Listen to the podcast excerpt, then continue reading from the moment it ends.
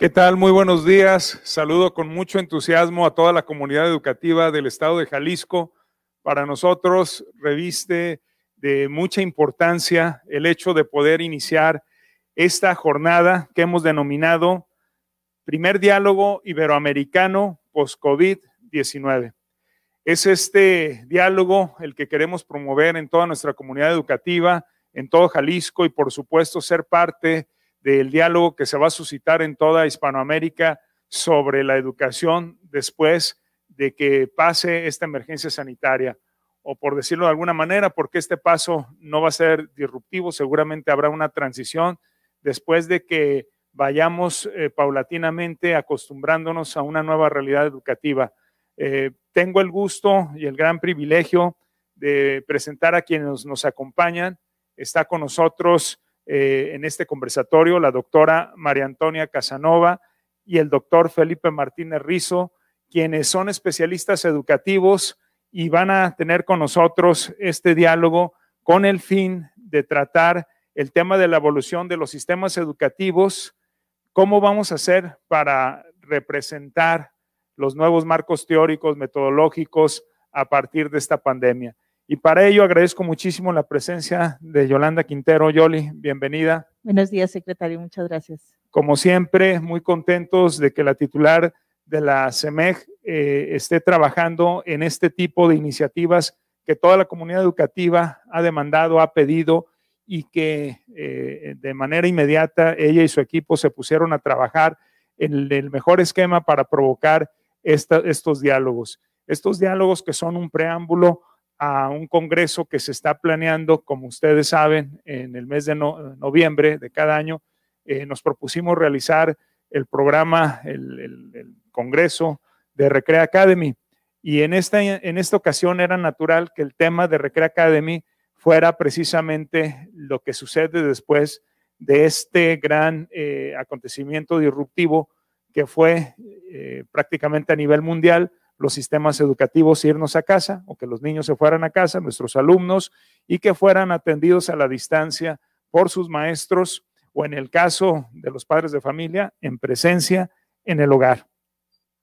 Es por eso que a nivel global se ha señalado la necesidad de replantar las distintas formas de aprender, de enseñar, de construir, de difundir el conocimiento y lo que en términos de investigación eh, seguramente se están apeteciendo los investigadores sobre qué va a suceder justo con estas nuevas circunstancias, eh, qué tiene que decir la investigación, qué eh, planean los especialistas en evaluación educativa que tiene que realizarse para poder entender mejor lo que está por venir en educación y la importancia de tener una estrategia que se alinee a estos cambios previamente dichos. Por ellos, de la mano del CEMEG, de la CEMEG, a partir de hoy, quedarán instalados los diálogos iberoamericanos post-COVID, estos espacios que buscan la reflexión, que buscan la construcción de procesos de mejora continua para entender mejor y poder atender el desafío que se nos viene. Mensualmente vamos a estar celebrando conversatorios, paneles, conferencias y un seminario permanente de investigación actividades encaminadas a fortalecer el diálogo de saberes y aprendizajes de todos los actores de nuestro sistema educativo, a fin de integrar procesos de mejora en los diferentes niveles de la Secretaría de Educación Jalisco, trabajaremos en torno a cinco ejes temáticos. El primero, Yoli, la innovación y la transformación para el bien común. El dos, la construcción colectiva del conocimiento en y para la vida el eje de nuestro proyecto educativo Recrea. Tres, la equidad, inclusión y ciudadanía. Cuatro, la mejora continua en la educación.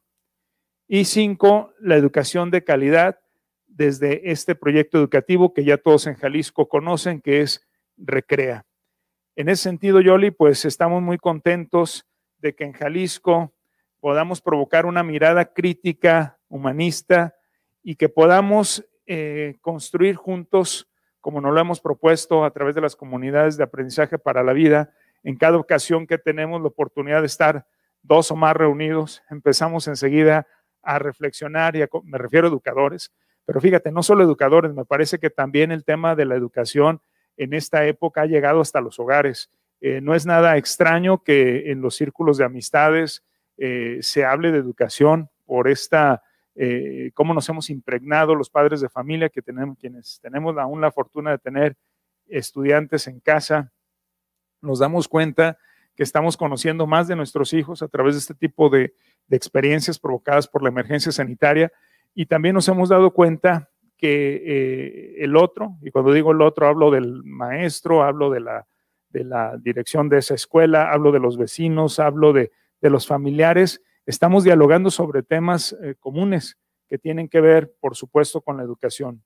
Entonces es muy emocionante esta co-construcción, esta co-creación que estamos, eh, no por vivir, que estamos viviendo ya, después de, en el caso de Jalisco, de 14 meses de estar en esta situación y de descubrir una serie de, canales, de elementos de comunicación, de diálogo, como lo han sido estos canales digitales.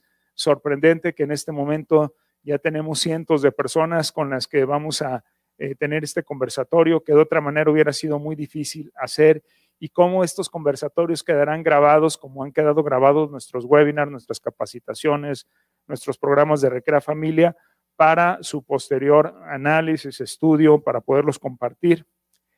Quiero pues reconocer el liderazgo y la capacidad de gestión tuya, Yoli, eh, porque has hecho en muy poco tiempo esta idea que surgió eh, en una sesión de trabajo que se haya podido concretar eh, el día de hoy y que este sea el arranque que nos va a poner en rumbo a una mejor disposición y preparación para atender el desafío que se viene de la reapertura de las escuelas ya de manera formal.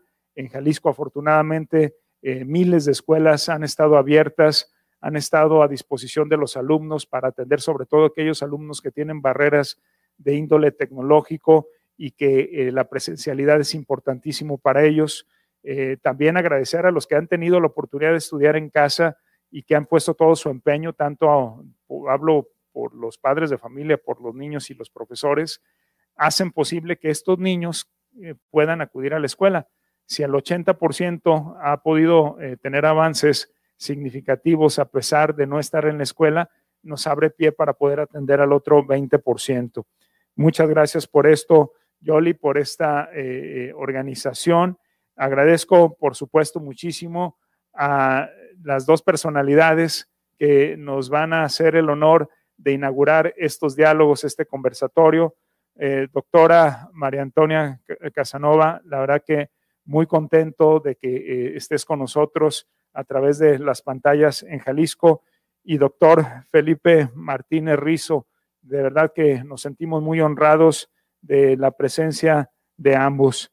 Y bueno, sin mayor preámbulo, porque eh, quienes nos sintonizan están aquí, están aquí para escucharlos a ustedes, yo simplemente procedo a hacer eh, de manera formal una declaratoria inaugural eh, con el fin de darle pues, la solemnidad que requiere este esfuerzo, este banderazo de creación de conocimiento, de experiencias, de conocimiento que nos viene muy bien a todos en esta situación y por el desafío que estamos por enfrentar. Así es que sin mayor eh, introducción desde Guadalajara, Jalisco, desde las oficinas de la Secretaría de Educación de Jalisco, siendo las 10 eh, horas con 13 minutos del 11 de mayo del 2021. Es un honor para mí declarar inaugurados los diálogos iberoamericanos post-COVID 2019. Eh, un espacio que nos permitirá orientar las prácticas de nuestra comunidad escolar hacia la transformación del sistema educativo de Jalisco. Muchísimo éxito a cada uno de los que van a participar en estos diálogos y muy agradecido contigo, Yoli, con todo tu equipo. Y si te parece, Yoli, vamos a ver un video introduciendo a quienes nos van a acompañar el día de hoy y ya los dejo para que inicie el diálogo. Muchas gracias, secretario.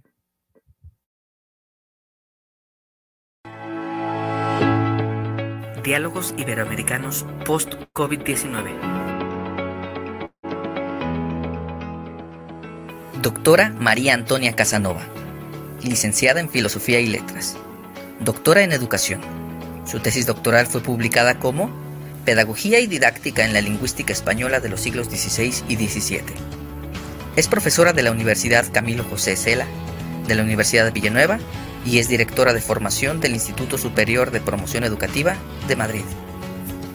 Ha desempeñado diversos cargos en el Ministerio de España, como jefe de servicio de evaluación y subdirectora general de Educación Especial y Atención a la Diversidad, escritora e investigadora. Dirige la colección Aula Abierta de Editorial La Muralla. Doctor Felipe Martínez Rizo, escritor, investigador honorario de la Universidad Autónoma de Aguascalientes. Su trabajo de investigación se ha plasmado en 65 libros, 215 artículos o capítulos y 271 ponencias. Es investigador nacional, miembro de la Academia Mexicana de Ciencias y fundador del Instituto Nacional para la Evaluación de la Educación que dirigió del 2002 al 2008. Asesor en temas de evaluación de universidades a nivel nacional e internacional. Doctor honoris causa por la Universidad de Valencia.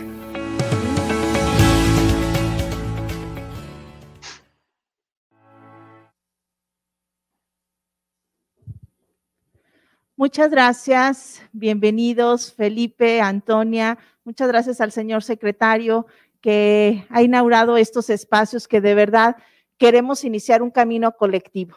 Queremos invitarlos a transitar juntos y abrirnos todos a una palabra profunda, a una palabra crítica, a una palabra humana y sobre todo transformadora. Sabemos que estos espacios y este panel pues busca transitar transitar evidentemente a estas reflexiones. Muchas gracias, doctora Antonia, desde Madrid, doctor Felipe, en México. Gracias por acompañarnos.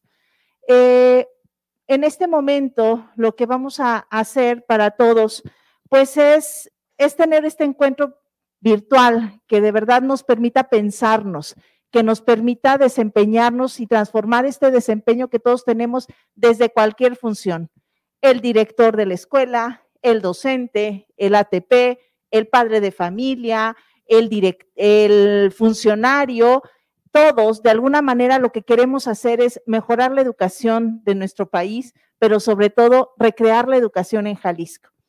En este primer panel queremos iniciar el debate con un tema que nos parece fundamental, el tema de la evaluación de los sistemas educativos. Sabemos que será un tema que no se va a agotar en estas dos horas. Definitivamente, esto lleva décadas en debate, pero sí queremos volverlo a colocar y abrirlo para que sea un debate continuo.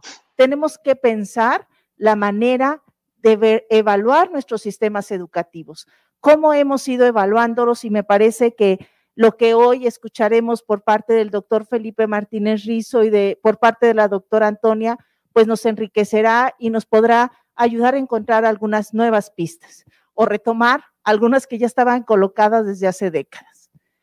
En este primer panel vamos a tener tres rondas eh, de preguntas y vamos a invitar a nuestros panelistas a iniciar el debate primero con una ronda de 10 minutos para su disertación.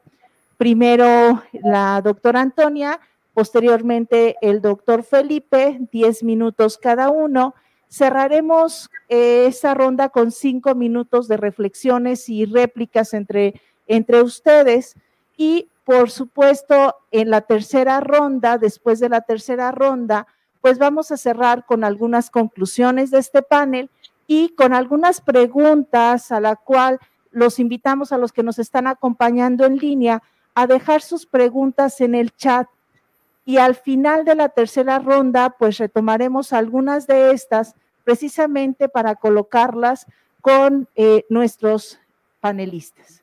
Sin más, pues obviamente lo que queremos es escucharlos a ustedes y de verdad nuestro profundo agradecimiento y su generosidad por estar el día de hoy aquí. Iniciaremos con nuestra primera pregunta para los panelistas. Ya lo mencionaba el señor secretario, la pandemia nos ha permitido, también ha sido un área de oportunidad importante, porque nos ha permitido reflexionar y dar cuenta de los diversos contextos educativos.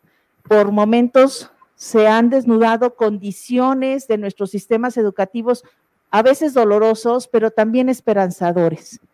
En ese sentido, quisiera plantearles a nuestros dos panelistas, desde estas nuevas lógicas y que la misma pandemia nos ha provocado en estos momentos, deberás pensar hacia dónde va la educación.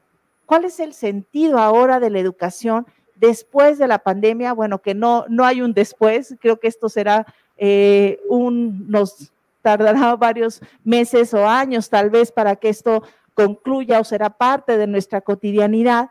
Pero ¿cuál es este sentido de la educación? ¿Hacia dónde transita? Sin más, bueno, pues agradezco y cedería la palabra a la doctora Antonia, por favor. Muy bien, buenas tardes, perdón, buenos días, que ustedes están en buenos días todavía.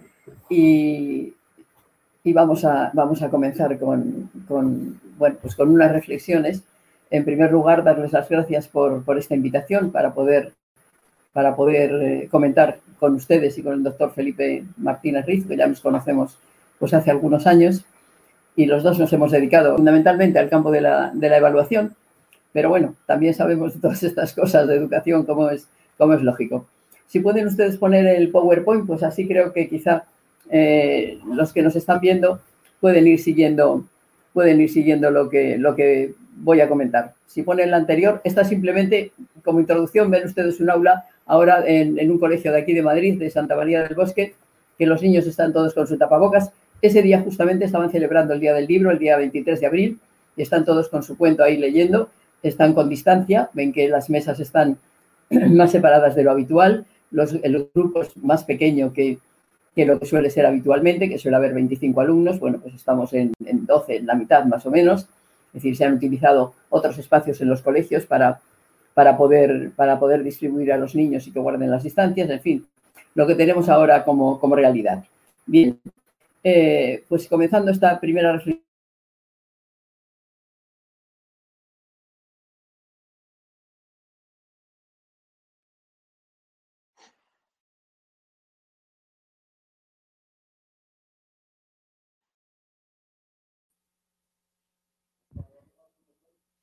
Doctor Felipe, estamos con una falla, creo que con la doctora Antonia.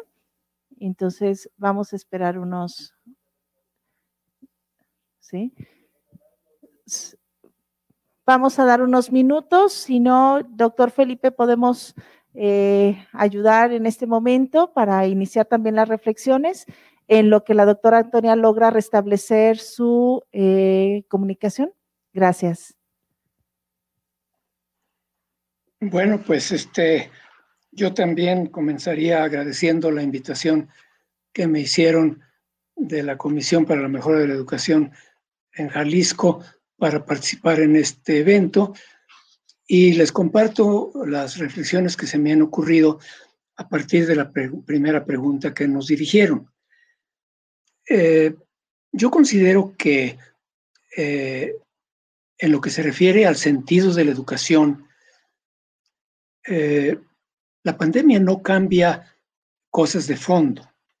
Yo creo que eh, lo fundamental eh, permanece como ha estado desde hace ya bastante tiempo, en el sentido de que de los niveles básicos de la educación se espera que formen ciudadanos, ciudadanos preparados para vivir y convivir en la sociedad en la que nos toca vivir.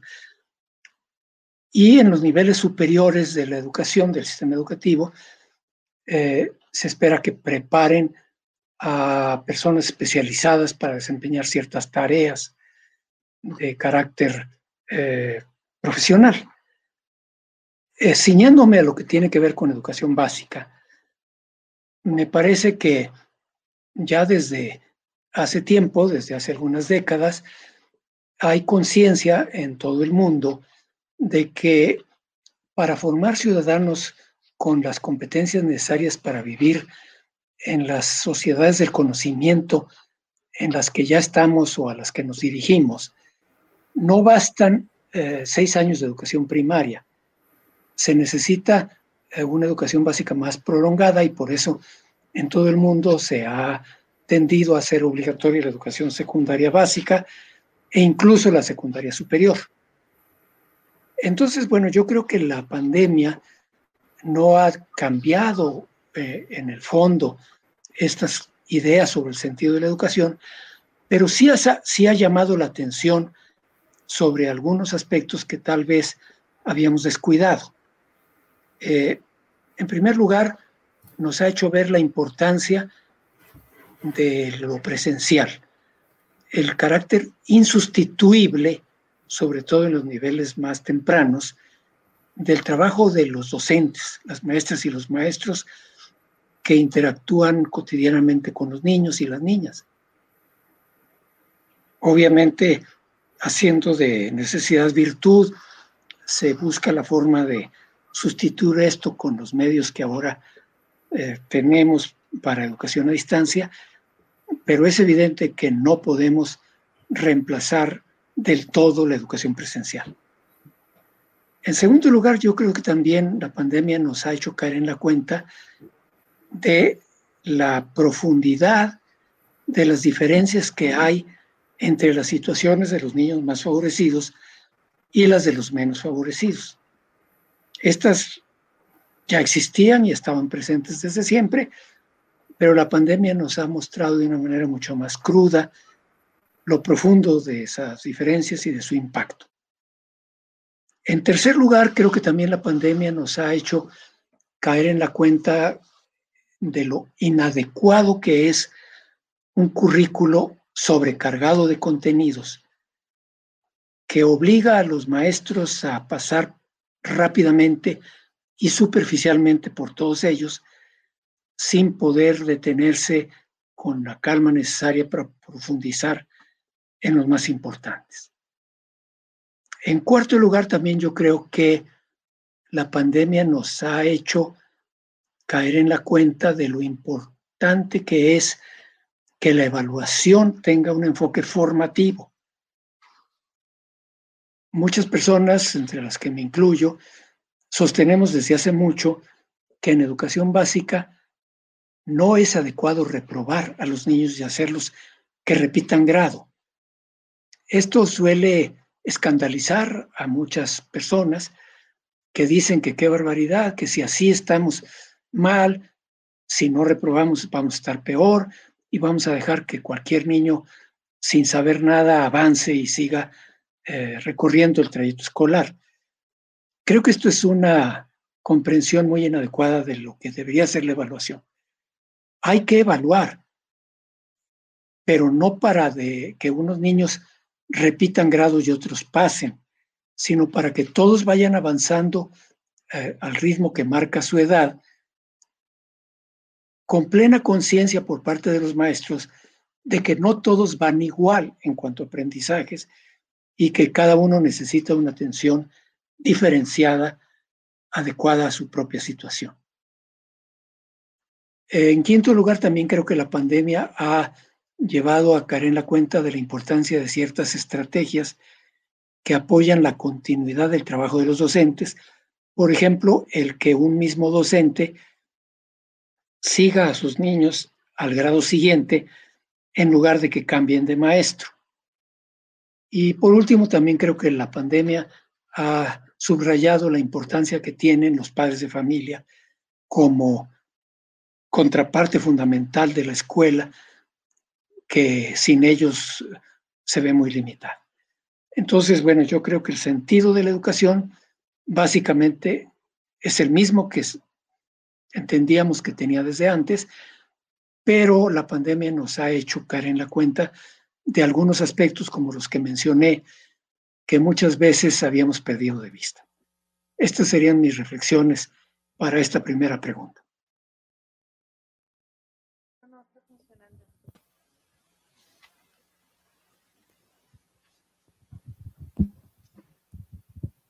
Muchas gracias, doctor Felipe.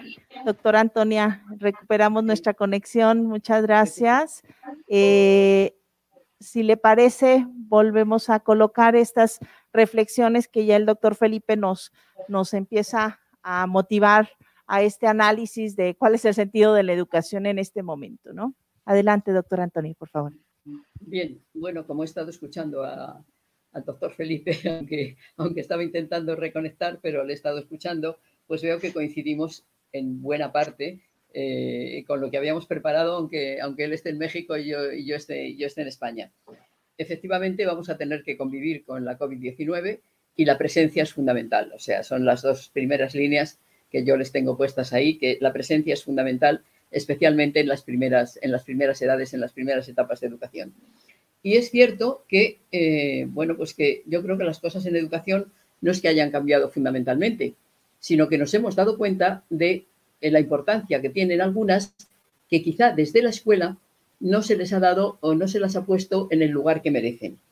Por una parte, mm, esa recarga de, de contenidos, sobre todo de contenidos conceptuales, de conocimientos que los niños son incapaces de comprender y de memorizar. Bueno, memorizan lo que pueden para, para, soltarlo en un examen y aquí ya entra la parte de evaluación, cómo la evaluación condiciona todo el aprendizaje. Entonces, lo que hemos descubierto es que ha habido que eh, cuando nos cerraron las escuelas tuvimos que seleccionar realmente lo que son contenidos esenciales de la educación. Hemos tenido que utilizar metodologías diferentes, diversificadas las tecnologías se han convertido realmente en protagonistas, en protagonistas de, nuestra educación como medio que es imprescindible, porque la brecha digital se ha hecho muy patente, es decir, realmente los niños eh, cuyas familias pues tenían estos medios han podido seguir mejor todo su proceso educativo que cuando esto ha faltado. Hemos eh, aprendido a valorar aprendizajes que en la escuela quizá no se valoran tanto y que nos han resultado imprescindibles, iba a decir, para sobrevivir en tiempos de confinamiento. Me refiero a eh, música, plástica, cine, teatro, lecturas, educación física, es decir, toda la parte de ejercicio, decir, cuestiones que los niños han estado haciendo en casa y que han resultado absolutamente fundamentales. Es decir, más que eh, las ciencias de la naturaleza, las matemáticas, la historia, el español, que, es lo que eh, realmente parece que se valora en la escuela, y lo demás queda en un segundo plano. Eh, no tiene por qué estar en un segundo plano. Todo es importante para la formación integral del niño. Y todas estas materias, estas áreas, estos campos de formación, eh, hay que ponerlos en su sitio. Por eso se ha hecho mucho hincapié y ha sido muy importante el darle la relevancia que deben tener las competencias la adquisición de competencias por parte de los niños. Más que memorización, los conocimientos que no comprenden, ojo, que yo pienso que los conocimientos son muy importantes, pero siempre que se comprendan y siempre que desemboquen en ese conocimiento aplicado que es realmente la competencia. Pero las competencias como la de aprender a aprender y la autonomía y la autonomía personal creo que son fundamentales en esta sociedad. Información tenemos hasta la saciedad. Tenemos infoxicación en muchos casos. Entonces, no es tanto la importancia que hay que darle a la memorización de unos conocimientos que luego se olvidan, cuanto a saber discernir de esos conocimientos y de esa información qué es lo importante de lo que no lo es. Entonces, eh, toda la, educación y el desarrollo del pensamiento crítico, de la creatividad, todo eso ha cobrado una importancia fundamental. Ojo, que ya la tenía, pero que esta situación de confinamiento, de pandemia y de escuelas cerradas, pues nos ha hecho eh, que, la, que, que la pongamos de manifiesto más. Y la colaboración con las familias, pues es que realmente las familias se han convertido en docentes, porque eh, ayudados por, por, el profesorado, por maestras y maestros, han tenido que atender a sus hijos. Eh, ¿Quiénes han salido perjudicados? Pues las familias más vulnerables en todos los sentidos, en, en situaciones socioculturales desfavorecidas o alumnado que presenta dificultades especiales, esos han resultado más perjudicados que, que el resto. El sentido de la educación básica, eh, para mí, eh, iba a decir, como, como dice Felipe, pues realmente el de siempre, educar en competencias para la vida, que realmente mm, sean fundamentales y se trabaje con metodologías diversificadas de manera que podamos atender a todas las peculiaridades de niños y niñas, de jóvenes, de adolescentes que tenemos en esta educación básica. Se tienen que incorporar a la sociedad, se tienen que incorporar de forma mm, justa, equitativa, que tenemos que conseguir una sociedad Mm, con igualdad de oportunidades para todos y para eso la educación resulta fundamental. Y el futuro de la educación yo creo que vamos hacia modelos que podríamos llamar híbridos, donde tanto la presencia como la distancia van a tener su papel importante, sobre todo en etapas superiores. Es decir, yo creo que, a partir de un bachillerato, de una prepa, pues mm, los chavales ya se manejan bien mm, con, con, las pantallas, con las distancias, aunque ya estemos todos un poco cansados de tanta pantalla y estemos deseando vernos, pero bueno, en España, comentaba yo antes con, aquí con los interlocutores antes de comenzar mm, esta intervención, que en España este ciclo escolar ya comenzamos en septiembre con presencia en todas las escuelas, que ha sido muy exigente, pero que está funcionando bien. Simplemente tenemos que convivir con la COVID-19, que no se va a ir como por arte de magia, aunque estemos muchos ya vacunados, y que hay que, con todas las medidas sanitarias que sean necesarias, pero tenemos que, mm, tenemos que fomentar la escuela, tenemos que mantener esa escuela abierta para que la formación y la educación no se pierda. No podemos perder generaciones de jóvenes y de niños, bueno, pues por un virus que nos ha venido, ¿qué le vamos a hacer? Pero la verdad es que, es que la ciencia ha funcionado muy rápidamente y, las vacunas esperemos que funcionen. Muchas gracias. Muchas gracias, doctora Antonia. Eh, doctor Felipe, me parece que, eh, bueno, es claro que el sentido de la educación no ha cambiado. Ustedes han planteado coincidentemente que el fondo no ha cambiado. El fondo sigue siendo crear ciudadanos, crear personas con un sentido crítico eh, que definitivamente nos ayude, en el caso de educación básica, a poner las bases de unas competencias realmente para la vida, realmente centrados en la resolución de problemas y la comprensión de una realidad que muchas veces no es sencilla de comprender. Eh, en ese sentido, y me parece que el doctor Felipe ya antes nos, nos colocaba un poco el tema del sentido también y la importancia de la evaluación formativa en los procesos áulicos. Quisiera compartirles que efectivamente en, en, diciembre se elaboró un diagnóstico estatal de logro académico y permanencia. Queremos saber cómo estaban nuestros colectivos en Jalisco. Y en este diagnóstico, uno de los elementos que, que surgieron como más evidentes de los colectivos escolares es cómo y de qué manera colocar el foco de la evaluación de los aprendizajes. ¿Cuál es el foco de la evaluación? ¿En dónde está el foco de la evaluación de los aprendizajes? Porque evidentemente estos ejercicios en esta educación a distancia, de por sí, creo que el doctor Felipe y la doctora Antonia siempre nos han colocado reflexiones en sus diferentes textos que tiene que ver con la importancia de una evaluación formativa. Pero de la teoría a la realidad hay una brecha muy grande, porque no hay procesos formativos constantes, profundos, que ayuden al docente a transitar y a llevar a la práctica. No es fácil una evaluación formativa. Y en ese sentido va esta segunda pregunta entonces para los dos. ¿En dónde colocar este foco de la evaluación de los aprendizajes? ¿Cómo lo hacemos? ¿Cómo orientamos? Sin ser recetas, porque sabemos que aquí no es, es este ejercicio, sino lanzar nuevas reflexiones que nos ayuden a movilizarnos como maestros. Si gustan, eh, la doctora Antonia, por favor, primero. Gracias. Muy bien. Efectivamente, el doctor Felipe Martínez ya citó la evaluación. Yo la había dejado para esta segunda parte porque había pregunta de evaluación, pero es nuestro tema preferido. Eh, realmente decir que es nueva la propuesta de que se haga una evaluación continua y una evaluación formativa, mm, bueno, es, es, absurdo porque yo les diría que en España, legalmente, la evaluación continua está implantada desde nuestra Ley General de Educación de 1970. Es decir, han pasado 50 años y seguimos, como decía hace un momento Yolanda, que una cosa es la teoría y otra cosa la práctica. Es decir, el aplicar, yo creo que el foco de la evaluación tiene que estar en aplicar un modelo de evaluación que nos sirva siempre para mejorar, por lo menos en educación. Yo sé que la evaluación se utiliza eh, para muchas cuestiones, todas válidas según en qué contextos.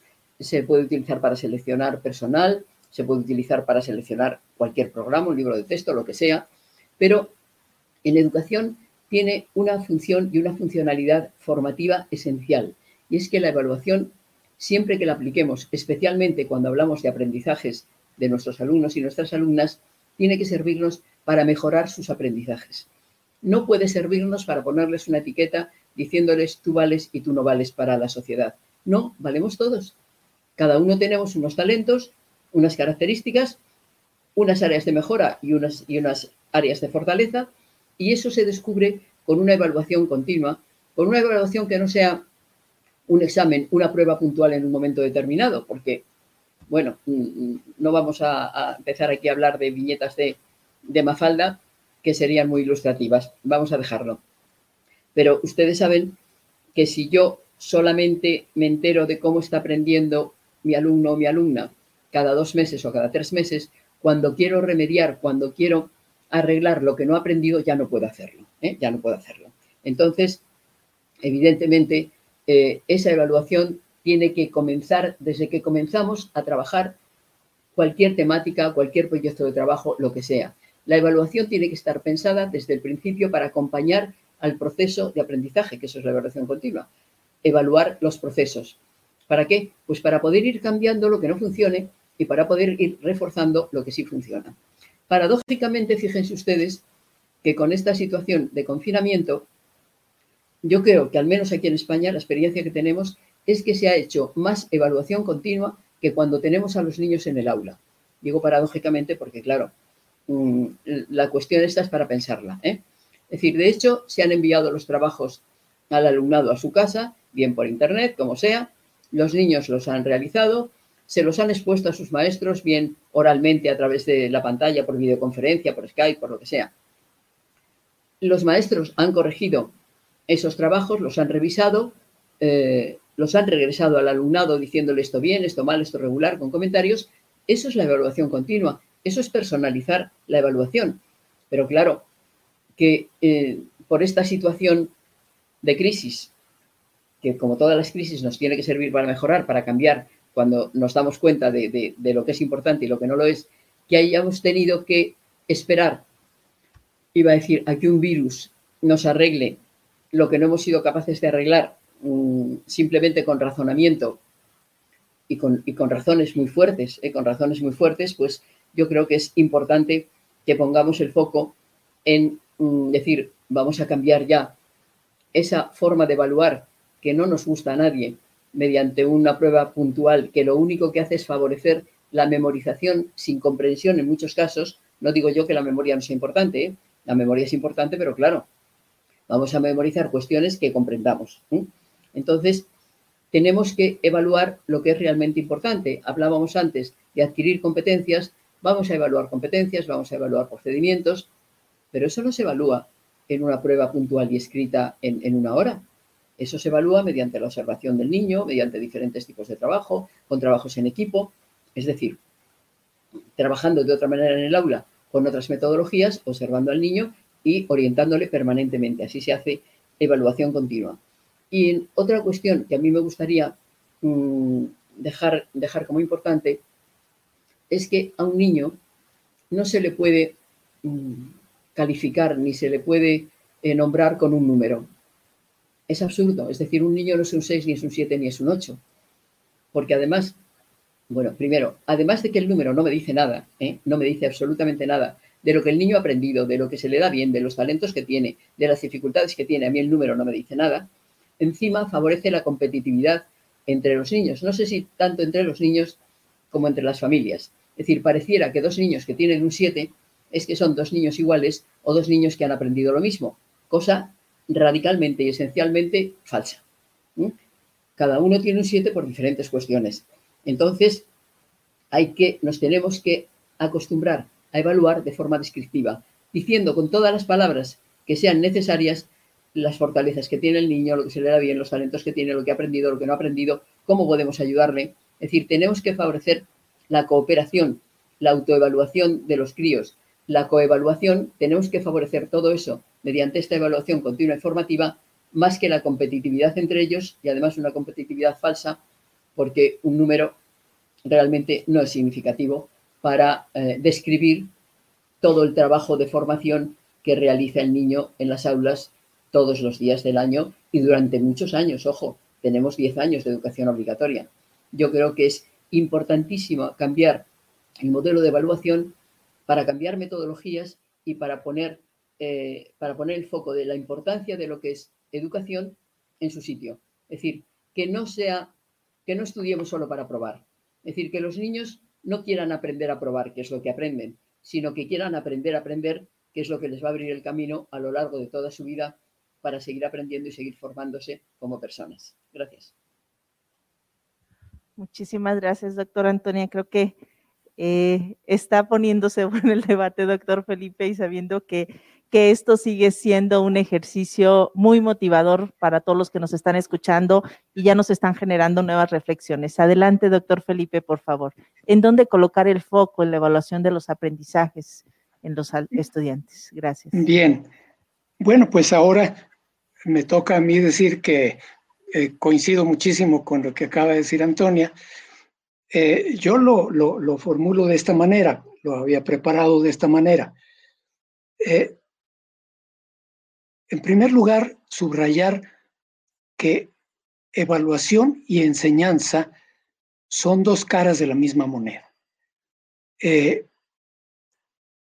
el aula, el maestro está tratando de enseñar, o sea, de promover que los niños aprendan algo y simultáneamente está evaluando, eh, porque precisamente necesita darse cuenta de si está consiguiendo que los niños aprendan lo que él pretende que aprendan para ver si eh, va bien o se regresa, como decimos coloquialmente. Eh, Pedro Ravela, que también estuvo invitado a este panel pero no pudo aceptar, eh, dice que una frase que él tiene, que dime cómo evalúas y te digo cómo enseñas. O sea, efectivamente, eh, como es, hay una distancia muy grande entre la teoría y la práctica, en México la eh, idea de evaluación formativa continua está desde la reforma de 1993, pero en el aula uno sigue observando las mismas prácticas tradicionales. O sea, por un lado, mucha enseñanza frontal, presentaciones por parte del docente y muchas evaluaciones que se reducen a elaborar una pruebita eh, supuestamente estandarizada eh, que tiene cierto número de preguntas, de respuesta simple, de opción múltiple, de verdadero o falso, etcétera.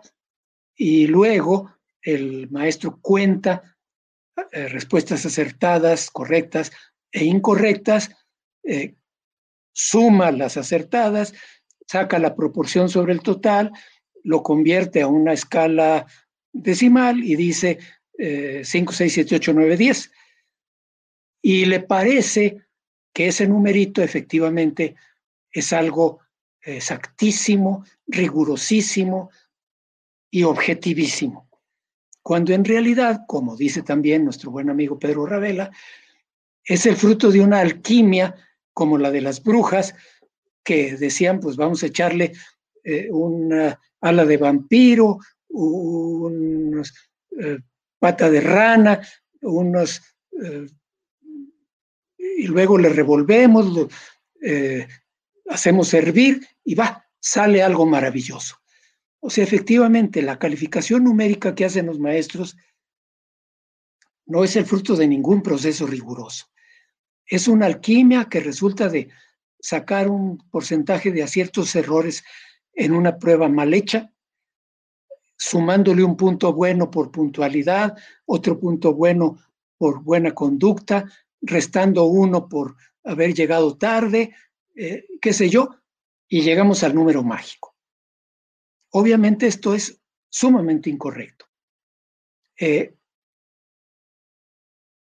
el, lo inadecuado del currículo sobrecargado de contenidos que obliga a la superficialidad y a reducir la enseñanza a la memorización y la mecanización, va junto con reducir la evaluación a pruebitas pseudo estandarizadas mal hechas que llevan mágicamente a un número presuntamente objetivo. En realidad la enseñanza tiene que ser algo mucho más complicado. Eh, yo suelo decir que todos los maestros mexicanos dicen que son adeptos del constructivismo, pero sus prácticas docentes muestran una enseñanza muy tradicional. Enseñar en la forma que realmente pediría una verdadera comprensión de las ideas de la revolución cognitiva y del constructivismo no es nada fácil.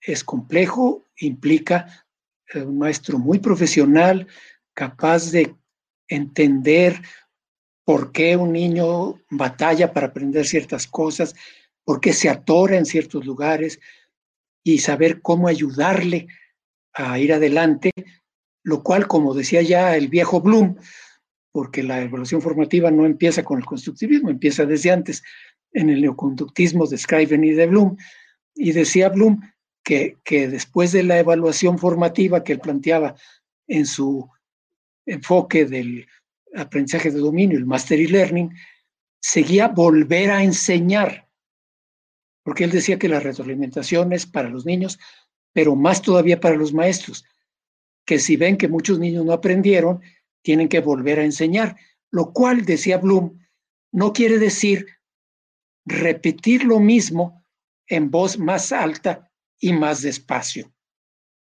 Evidentemente no. No se trata de volver a la enseñanza frontal, a la exposición, nada más hablando más despacio y en voz más alta. Implica meter en juego otras estrategias muy diversas de trabajo en grupo, de desafíos, de dilemas, de eh, cuestionamientos, de demostraciones, de eh, experimentación, etcétera, etcétera, etcétera. Entonces, así como la enseñanza tiene que transformarse, también la evaluación tiene que transformarse y abandonar la idea de las pruebitas. Las pruebas estandarizadas bien hechas son muy difíciles de hacer y son muy necesarias para evaluar el sistema educativo. De eso hablaré en la siguiente pregunta. Pero en la escala del aula no tiene caso. El maestro no necesita, ni debe, ni puede bien ponerse a hacer una pruebita que aplicará bimestralmente o trimestralmente para ver cómo avanzan sus niños. Y, y las pruebas externas ni siquiera se aplican bimestral o trimestralmente, sino si acaso anualmente.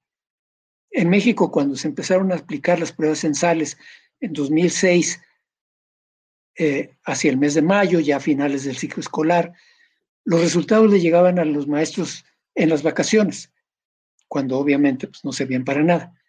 Y entonces en algunos estados de México empezaron a hacer las pruebas que llamaban de preenlace, porque las pruebas censales eran enlace, que las aplicaban en diciembre y decían para poderle dar a los maestros en febrero resultados y que todavía alcancen a usarlos, para que sepan cómo van sus niños.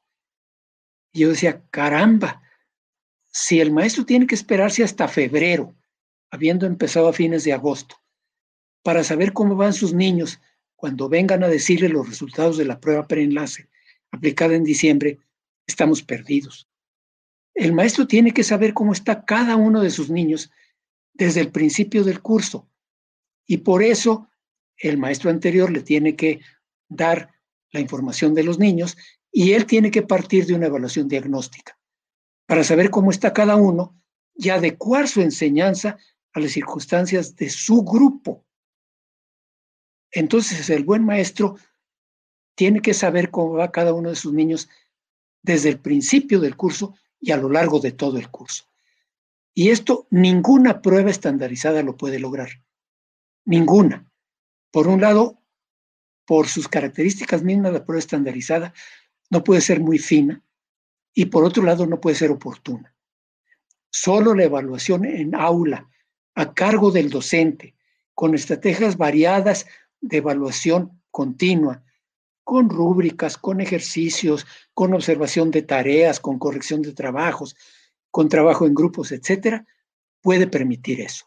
Entonces, el enfoque que tiene que tener la evaluación en el aula, como ya sabíamos de antes, y como los maestros ahora trabajando a distancia ven que es sumamente difícil, es ese. Y ese es el que tenemos que tender antes y después de la pandemia. Y sobre todo con niños pequeños, a distancia es imposible. Es indispensable lo presencial. Aquí me quedo yo. Muchísimas gracias, doctor Felipe. Creo que ya empiezan a, compartir cosas en común. Definitivamente la evaluación, si no sirve para mejorar, entonces no tiene sentido, ya sea a nivel micro en el aula o a nivel macro como un sistema educativo, ¿no? Entonces me parece que, que bueno, ya, ya nos colocan eh, más allá de convertirse la evaluación en un proceso de alquimia, doctor Felipe, que, que, me parece que es una analogía bastante interesante, este, finalmente son los esfuerzos de nuestros maestros. Ese es el intento del maestro de ir construyendo y de ir apropiándose a un proceso que definitivamente no es, no es sencillo llevarlo a la práctica, a veces en grupos eh, de 50 estudiantes, de, con 18 grupos y tal, ¿no? Sin embargo, teniendo claro el foco, teniendo cuál es el sentido de la evaluación, pues seguramente pues el docente irá encontrando las mejores rutas para que esto se instrumente y sea claro y eh, por supuesto ayude a mejorar los aprendizajes, que bien decía la, doctora Antonia, es retroalimentación para el estudiante, pero también para el docente mismo. ¿Qué cosas he dejado de hacer y qué cosas tengo que eh, ir fortaleciendo? Si les parece, y creo que en, este sentido que el mismo doctor Felipe plantea el tema de las pruebas estandarizadas y el sentido de la, y la utilidad que una prueba estandarizada le da al docente en el aula y cómo se utilizan estos resultados, que ese es el, el reto siempre, el uso de los resultados de la evaluación. Eh, eh, la tercera pregunta justamente va transitando hacia allá. ¿Qué hacer? ¿Cuáles son los nuevos marcos que requerimos? Y ustedes lo han dicho, a lo mejor no son tan nuevos, pero sí eh, habrá que empezar a buscar cómo los vamos concretando, los nuevos marcos para evaluar los sistemas educativos, antes, durante o después de la pandemia. Pero finalmente el reto sigue siendo cómo evaluamos los sistemas educativos. Entonces, bueno, si les parece ahora poder comenzar con este, el doctor Felipe. Si quieren, con mucho gusto. Bueno, pues como ya adelanté un poquito en la pregunta anterior, eh, yo creo que las pruebas estandarizadas bien hechas eh, son muy importantes, son indispensables, de hecho, para la evaluación del sistema educativo en conjunto. La evaluación que hace cada uno de los maestros, si está bien hecha o a cargo de un maestro bueno, siempre será mucho más fina que la de cualquier prueba en gran escala. Y nos va a permitir evaluar todos los aspectos del currículo. Las pruebas en gran escala no pueden evaluar todos los aspectos del currículo. Es obvio y todos los, todos los sistemas de pruebas del mundo se limitan, por un lado, a eh, comprensión lectora, a matemáticas, a ciencias naturales y no mucho más. Porque otras cosas, por ejemplo, evaluar expresión escrita con pruebas de opción múltiple, pues no se puede. Se necesita que el niño redacte y luego se revise el texto y eso pues no se puede hacer con una prueba de opción múltiple. Matemáticas eh, se puede evaluar bastante bien en muchos niveles, aunque los niveles más complejos de aplicación en problemas eh, novedosos eh, implica pruebas muy sofisticadas, que se pueden hacer, pero no son fáciles la expresión oral, imaginémonos cómo se podría evaluar la expresión oral con una prueba estandarizada. Habría que grabar a los niños y luego después escuchar las grabaciones. Es imposible. O la evaluación de formación cívica y ética, de actitudes, etc. En cambio, la evaluación en aula que hace el maestro sí puede cubrir todo eso y lo puede cubrir fino lo puede cubrir diferenciado para los diferentes niños y lo puede cubrir oportunamente. Entonces es indispensable, pero los resultados no se pueden agregar, porque cada maestro evalúa contextualizadamente y entonces yo no puedo simplemente promediar los resultados de muchos niños y de muchos grupos y de muchos maestros. Para eso necesito un instrumento común, que es una prueba estandarizada. Entonces, la prueba estandarizada es importante para evaluar grandes conjuntos que son los sistemas educativos en algunos aspectos del currículo, que tiene sentido porque se puede decir, bueno, si un niño ni siquiera entiende bien lo que lee o ni siquiera sabe hacer operaciones aritméticas simples, pues no vamos a pensar que tiene un pensamiento crítico muy sofisticado o que es capaz de aplicar eh, herramientas matemáticas a problemas novedosos. Entonces, las pruebas estandarizadas nos pueden decir bastante y para evaluar el sistema son indispensables, pero no para evaluar a cada niño. Eh, ni las mejores pruebas, ni los resultados de las mejores pruebas le pueden servir a cada maestro como retroalimentación sobre su grupo y sus niños, porque las pruebas en gran escala no nos pueden dar resultados ni por niño, ni siquiera por escuela. Nos dan resultados a nivel sistema o a nivel grandes subsistemas y nada más. Por otro lado, es muy importante ver que cualquier evaluación supone un concepto de calidad. Evaluamos si lo que estamos evaluando está bien o está mal, es adecuado o inadecuado según algún criterio. O sea, tiene o no tiene buena calidad según algún criterio. Entonces necesitamos un concepto de calidad.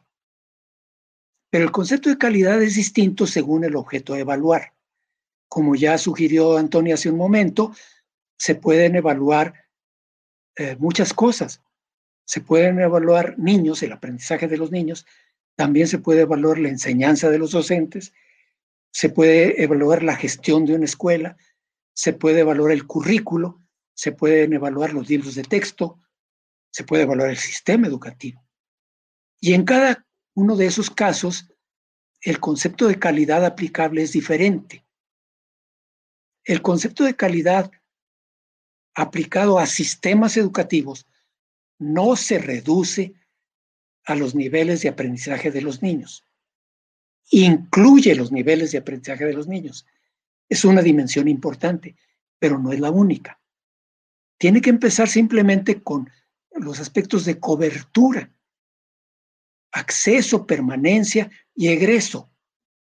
Yo me acuerdo que cuando empezamos con los resultados de las pruebas PISA en México, que yo era el responsable como director del INE, que ya en paz descanse, eh, yo decía, a ver, hay una manera muy fácil y muy barata de que tengamos resultados comparables a los de Finlandia. Simplemente echemos de la escuela a todos los niños que van mal y quedémonos nada más con los que van muy bien. Y esos poquitos pues van a estar como en Finlandia. Pues sí, pero no se trata de eso.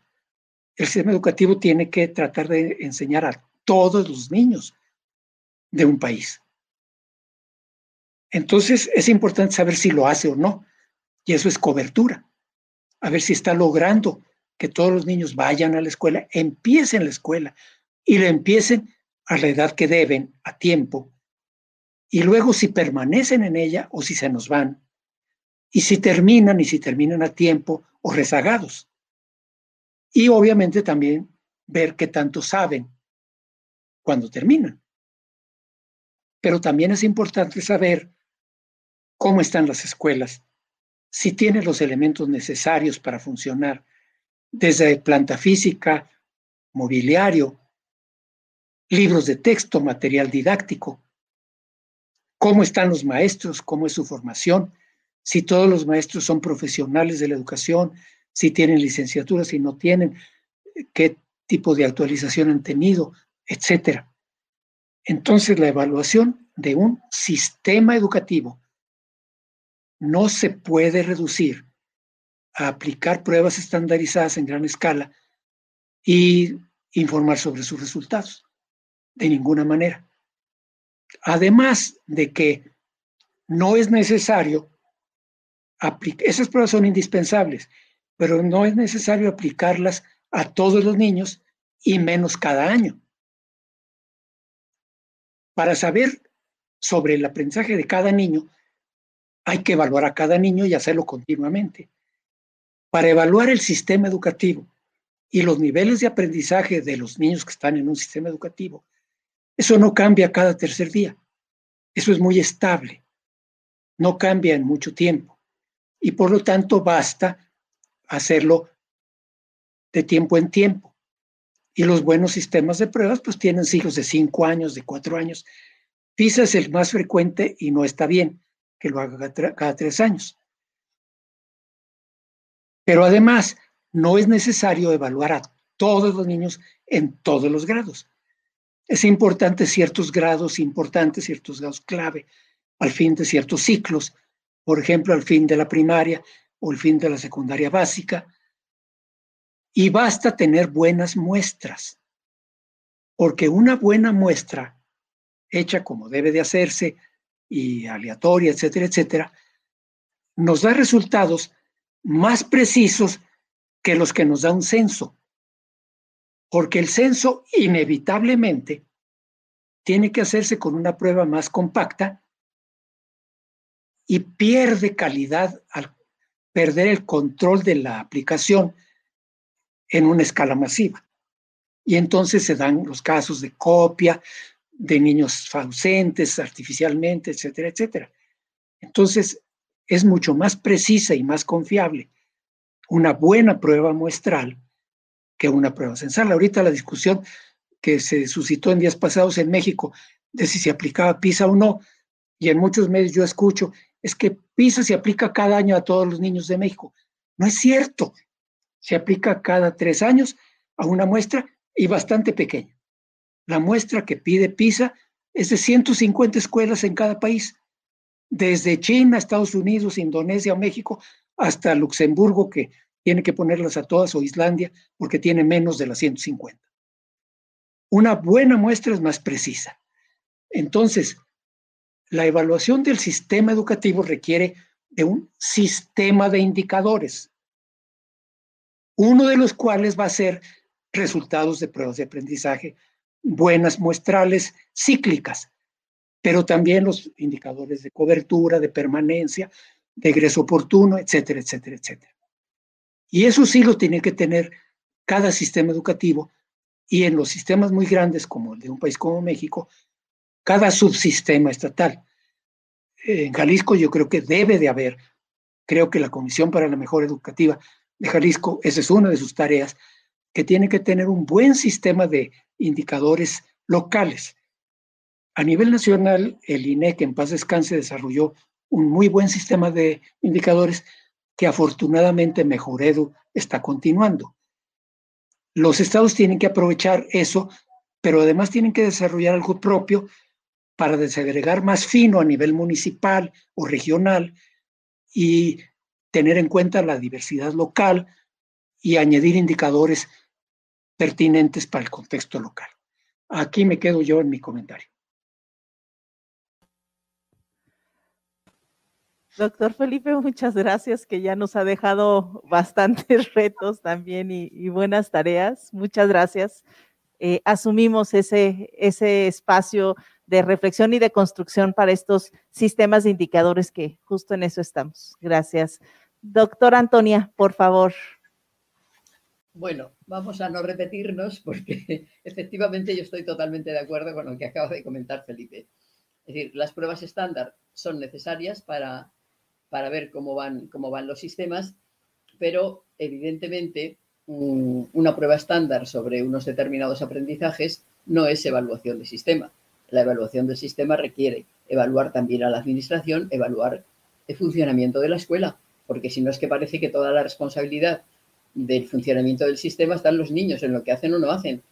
Bueno, que es una forma de descargarse, de descargarse de responsabilidades, pero que no me parece que sea justa. Es decir, creo que es, son importantes esas pruebas siempre y cuando mm, se apliquen como se tienen que aplicar y no condicionen de nuevo mm, la forma de, digamos, todo el proceso de enseñanza y de aprendizaje. No sé si por suerte o por desgracia, pero la evaluación condiciona todos los procesos de enseñanza y aprendizaje.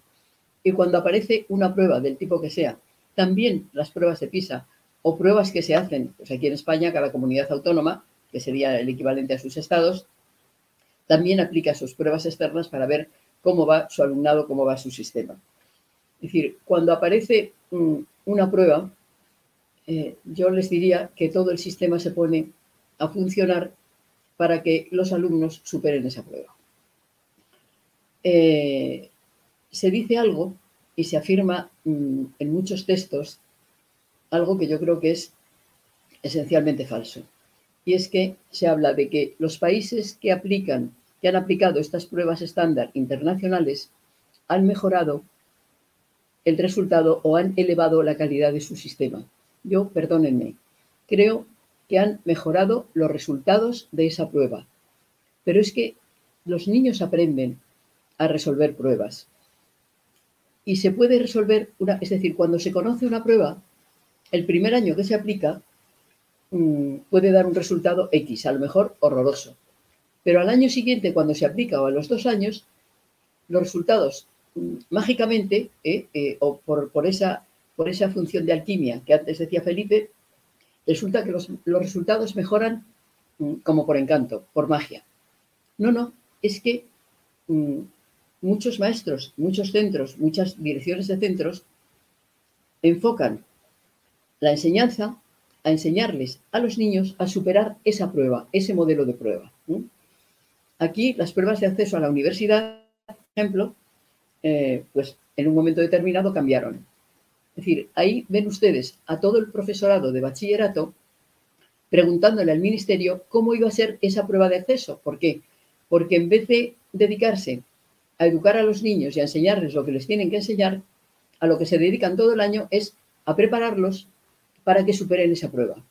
Claro, mm, eso supone un dilema para un buen maestro dentro del aula increíble, porque ya no sabe si tiene que educar como tiene que educar o preparar al crío para que supere la prueba.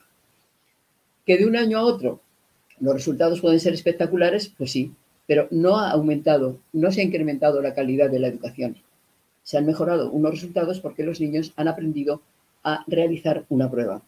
Eso es un riesgo que tenemos que tener en cuenta y que, mm, bueno, eh, es verdad que PISA, por ejemplo, pues pide un número de, un número de, escuelas de cada país, pero también es verdad que mm, aquí, por ejemplo, en España, cada comunidad autónoma, cada estado, mm, puede ampliar esa prueba, es decir, paga más a PISA para que aplique las pruebas de PISA en una muestra significativa de cada comunidad autónoma, de manera que cada comunidad tenga resultados de PISA de su realidad. Lo que no es inconveniente para que además cada comunidad autónoma aplique sus pruebas externas. Pruebas externas que tienen sus pros y sus contras, como digo, que son necesarias, sí son necesarias, pero que estas pruebas más de tipo mm, masivo, censal, muestral, eh, nos sirven para unas cosas, pero no para eh, ese día a día y esa educación personalizada y esa mejora eh, de los críos en, su desarrollo, en su desarrollo personal. Yo les diría que ahora mismo la evaluación institucional va a ser importantísima para comprobar los efectos positivos o negativos que ha tenido la pandemia en nuestro sistema y en la formación de nuestro alumnado. Es muy importante, es muy importante aplicar el mismo tipo de prueba con una muestra significativa para ver cuáles han sido los efectos y poder tomar medidas efectivas por parte de cada administración. Yo les diría a ustedes que de cada estado habría que ver cómo ha incidido en la educación, en los resultados de aprendizaje de su alumnado para saber qué medidas hay que tomar inmediatas, directas, cercanas, para que esos niños superen esa situación. Y esos resultados de las pruebas nos tienen que servir, como les decíamos, para mejorar cada escuela en función de su contexto territorial, de su contexto social y del alumnado que tiene que atender. No me parecería bien que utilizáramos esos resultados de cada escuela para hacer un ranking eh, y decir, escuela número uno del estado de Jalisco, esta número dos, número tres, número cuatro, número cinco. Aquí en Madrid en alguna ocasión se ha hecho. Pero es que mm, las escuelas, por su contexto territorial, eh, por las zonas donde se desarrollan, por la vulnerabilidad de, esas zonas, de esas familias, de esos niños, las escuelas de todo un estado no son comparables. Yo no conozco los, barrios de Guadalajara, por ejemplo, pero sí, eh, si habláramos de, México, de Ciudad de México, les diría que yo no puedo comparar una escuela de Polanco con una de Iztapalapa. Es decir, no lo puedo comparar. Sería absolutamente injusto. Yo ya sé qué, resultado me va a dar, pero eso no quiere decir que los maestros de Iztapalapa estén trabajando peor o estén trabajando Posiblemente todo lo contrario. Estarán trabajando mucho mejor y posiblemente también estén sacando adelante a muchos niños, muchas niñas y muchos jóvenes que sin ese apoyo de la escuela no saldrían adelante y no se podrían incorporar a la sociedad.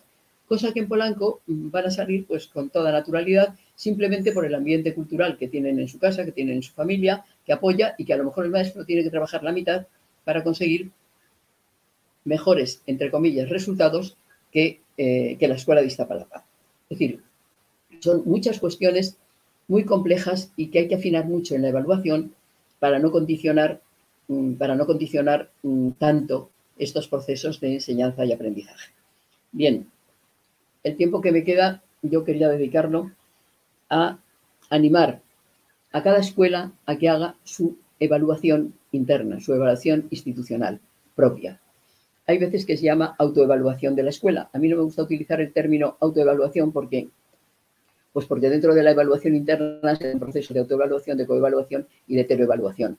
Pero yo sí animaría a la escuela como institución a que realice su propia evaluación, porque es la forma de que, pues como decía ahora mismo Felipe, es decir, de no tener los resultados en verano cuando ya no me sirven para nada.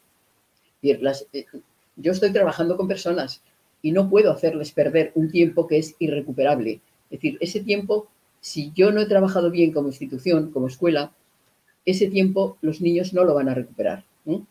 Ese tiempo lo tengo que ganar día a día. Y si algo no está funcionando en la escuela, yo tengo que superar esas disfunciones que se producen ya, en el momento en que se produzcan. Y lo mismo que decimos de evaluación continua y evaluación formativa para los aprendizajes, yo lo aplico también a la propia escuela como institución. Es decir, mm, hay que, decir, la escuela tiene que tener autonomía suficiente y la autonomía se la da, se la dota la administración, autonomía suficiente para hacer su propia evaluación, evaluación interna y para poder tomar esas opciones de cambio, de innovación que sean necesarias para poder superar las disfunciones o las dificultades que se planteen. Este es un esquema muy rápido, un sistema de indicadores como decía también mi colega, sistema de indicadores mm, para eh, hacer evaluaciones mm, serias, rigurosas y bien planteadas. Modelo de evaluación institucional, pues si yo voy a evaluar la dirección de la escuela o del centro, si yo voy a evaluar las metodologías que utilizamos, la organización, cualquier el funcionamiento de los equipos, la formación del profesorado, la formación continua del profesorado, lo que yo quiera evaluar, yo Mm, propongo, formulo una serie de indicadores, un sistema de indicadores que me dé pautas para decir, mm, esto es como yo quiero que funcione. Como los indicadores no son cuestiones aisladas, sino que es un sistema, eh, lo que yo vaya a evaluar funcionará bien cuando se cumplan todos los indicadores. Después de tener los indicadores formulados, yo veo cuál es la realidad de mi escuela en relación con cada indicador. Eh, reflexión que se puede hacer individualmente y luego ponerla en común con el resto de compañeros o que se puede hacer directamente en común por equipos de, maestros o de profesores para ver cuál es la realidad de la escuela en relación con este indicador. ¿Hay alguna distancia entre el indicador y la realidad? ¿Qué es lo que nos falta? ¿Lo estamos cumpliendo todo? ¿Qué es lo que nos sobra? Sobrar seguro que no sobra nada. Eh, ¿Cuál es la distancia entre el indicador y la realidad de lo que tenemos? Esa distancia es la que yo tengo que cubrir con un proyecto de mejora en el momento en que yo tenga hecho ese diagnóstico, estoy evaluando y estoy decidiendo que tengo que mejorar en lo que estoy evaluando. ¿Para qué? Para mejorar esa calidad educativa que yo quiero ofrecer desde la institución. Es importantísimo evaluar bien, evaluar adecuadamente los aprendizajes del alumnado, pero es importantísimo que cada escuela tenga la evaluación de su propio funcionamiento. Porque cuando me venga luego PISA o me venga Enlace o el preenlace o quien sea a decirme cómo está mi escuela, yo tendré datos para poder negociar y para poder sentarme a hablar y a dialogar con el evaluador y decirle, pues mire, estoy de acuerdo en esto, no estoy de acuerdo en esto, esto que usted me dice es por estas razones. Es decir, podremos hablar y podremos defender lo que estamos haciendo o decir, bueno, pues efectivamente tenemos que mejorar en esto, tenemos que mejorar en lo otro. Creo que la evaluación institucional es fundamental y creo que en nuestros países no hay mucha tradición de hacer evaluación interna en los centros educativos, en las escuelas. ¿eh? Y me parece que hay que animar a todo el profesorado, a todos los planteles, a que aborden esta evaluación. Hay que abordarla eh, sin miedo. No funcionamos tan mal como parece. Aquí en España, cuando se empezó a hacer evaluación desde el ministerio, eh, la gente estaba pensando que todo iba a salir horroroso. Pues no, no, no. Habrá algún maestro que no funcione, pero en general las escuelas funcionan bien, como en todas partes. La mayoría funciona bien. Habrá alguna disfunción, pero igual que en todas las profesiones. Pero me parece que es fundamental cambiar ese concepto de evaluación que tiene mala imagen. Yo diría que tiene mala imagen porque, bueno, no nos gusta porque siempre destacamos lo negativo, porque los numeritos nos, clasifican y nos dicen si servimos o no servimos, cuando el número pues evalúa lo que evalúa y dice lo que dice, es decir, que no dice casi nada. Pero eh, hay que cambiar esa mala imagen de la evaluación por otra que sea una reflexión, una reflexión que nos lleve, que derive en un juicio de valor, en una valoración de lo que hacemos para seguir mejorando. Ya creo que es absolutamente fundamental tener una imagen de la evaluación positiva porque nos va a ayudar a reflexionar, nos va a ayudar a mejorar y es la única manera de seguir adelante y de no cambiar por cambiar, porque hay cambios que van a peor. Es decir, hay un, colega ya fallecido que decía que cuidado, que el sistema es infinitamente empeorable. Cuidado, ¿eh? cuidado. No se puede cambiar por cambiar. Tenemos que cambiar sobre, o tenemos que innovar, diría yo, sobre evaluaciones rigurosas, sabiendo, conservando lo que funciona bien y mejorando todo, todo el campo que tenemos para seguir avanzando. Por mi parte, listo. Seguimos hablando. Muchísimas gracias, doctora Antonia. Gracias, Felipe. Híjole, me parece que, que esta oportunidad que tenemos de pensar realmente el papel y el rol de la evaluación que tiene para la transformación del colectivo, para la transformación de la escuela que tiene una historia, está, eh, está constituida por personas que a su vez tienen movilidad con, con un contexto distinto. Y me parece que aquí eh, hay algo que hemos venido discutiendo desde la CEMEG, que efectivamente queremos colocar eh, de verdad cómo se implementa la evaluación, pero para la mejora, no para la medición, no para la etiqueta. Eh, y efectivamente, el pensar en indicadores locales que ya colocaba el doctor Felipe, pues nos suena bastante armónico con lo que de alguna manera a través de sus textos, a través de la historia, hemos aprendido también de ustedes, ¿no? Y en la comisión, pues eso queremos, seguir sumando y seguir haciendo realidad estos sistemas de indicadores locales, pero también ayudar a los colectivos a pensarse a sí mismos. Y quiero poner un, un, un tema que para Jalisco ha sido fundamental, doctora Antonia, doctor Felipe, que justamente hemos eh, puesto desde el proyecto educativo de Jalisco la metodología de las comunidades de aprendizaje ENI para la vida, una metodología que se ha alimentado por diferentes actores también, pero que para Jalisco el foco ha sido la constitución de comunidades que aprenden, ¿sí? Y comunidades centradas en la vida. Pero lo que queremos, ese horizonte de la CAP, es justamente esto que usted coloca, doctor Antoni, y también el doctor Felipe, el ejercicio de una autonomía responsable, una autonomía que permita al colectivo pensarse, transformarse y tomar decisiones de alguna manera, como usted lo dice, con un sustento, no con una idea un día y otra idea otro día, sino un sistema de indicadores que de verdad le permitan al colectivo mejorar. Las CAP, como nosotros le llamamos, aspiramos justamente y han venido trabajando desde sus PEMSES, desde sus programas de, de mejora escolar, pues obviamente este deseo de evaluarse y saber cómo están consigo mismas. Entonces, en ese sentido, me parece que, que nos ayudarán con estas reflexiones a pensar juntos, pues, cómo vamos concretando y cómo vamos por cada colectivo y también como sistema mejorando la educación. Entonces, de verdad, muchas gracias por ello. Eh, si les parece, hay algunas preguntas de nuestro auditorio para poderlas colocar con, con ustedes y, bueno, responder de manera libre ambos. Eh, Pedro González Castro, doctora, de acuerdo a su propuesta de evaluación, ¿habrá que cambiar la estructura administrativa, dado que ésta solo se basa en cifras para divulgar logros? Bien, mm, vamos a ver. Mm,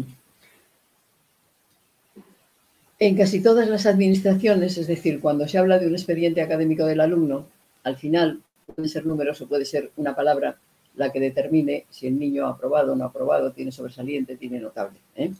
Eso es bastante común a nivel general en todos los países, porque si yo quiero resumir en, dos páginas eh, el expediente académico de, cómo va un alumno a lo largo de, toda su, de toda su trayectoria escolar, tampoco puede ser informes cualitativos, descriptivos, porque eso sería un libro.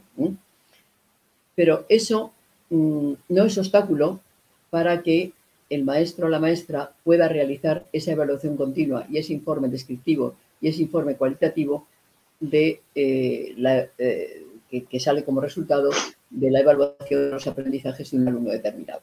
Es decir, no se contraponen las dos propuestas, diría yo. Es decir, Mm, que a mí la administración me pida un número o una calificación, un aprobado, un notable, un sobresaliente, lo que sea, una matrícula de honor, para seguir con las calificaciones de aquí.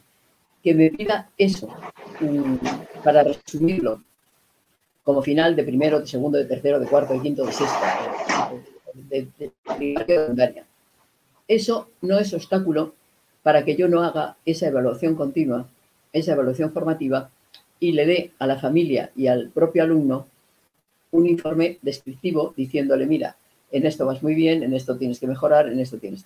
Si yo tengo, vamos a seguir hablando de indicadores, un sistema de indicadores de aprendizaje donde yo marco los aprendizajes que son esenciales para que ese niño continúe el año próximo sin dificultades. Luego tengo otra serie de aprendizajes, bueno, que son importantes, pero que no son tan esenciales. Y luego tengo otra serie de aprendizajes que ya serían el máximo para conseguir. Si yo tengo esos indicadores, yo solo puedo traducir a número. ¿eh? Es decir, si yo digo, bueno, pues un tercio para cada bloque de estos, yo puedo tener un niño que ha aprendido todo lo imprescindible, todo lo necesario y va a seguir al año siguiente sin problemas, yo le apruebo, pasa y sigue sin problemas. Y le pongo un aprobado, por ejemplo. Si ese niño ha aprendido más, ha aprendido todo el segundo bloque, le pongo un notable. Si ha aprendido absolutamente todo lo que estaba previsto y más, puede ser un niño de, actitudes sobresalientes o puede ser un niño con una inteligencia, aunque no sea eh, de superdotado, pero una buena inteligencia, un buen trabajo y ha conseguido todo, le puedo poner un sobresaliente tranquilamente.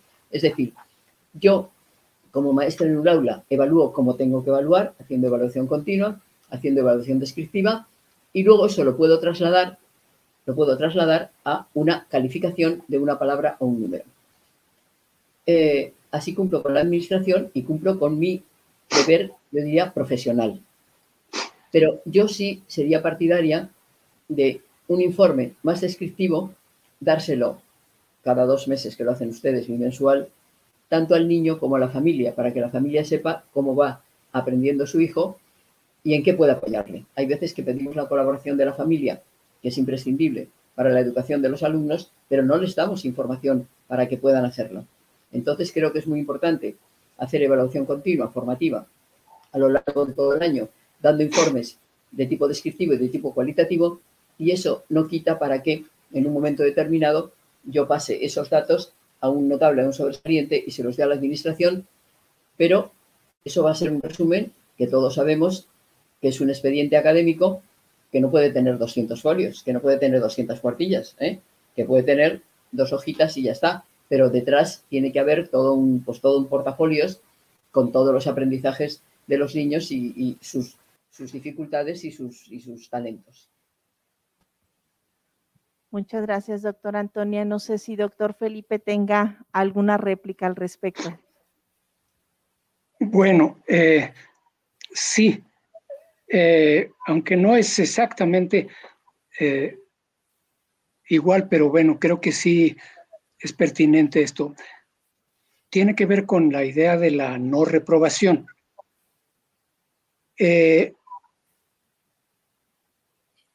ahora, el año pasado, todavía en el ciclo escolar antepasado, los formatos que mandó la Secretaría de Educación para reportar calificaciones y demás eran particularmente enredosos, complejos, bastante difíciles de llenar por parte de los maestros.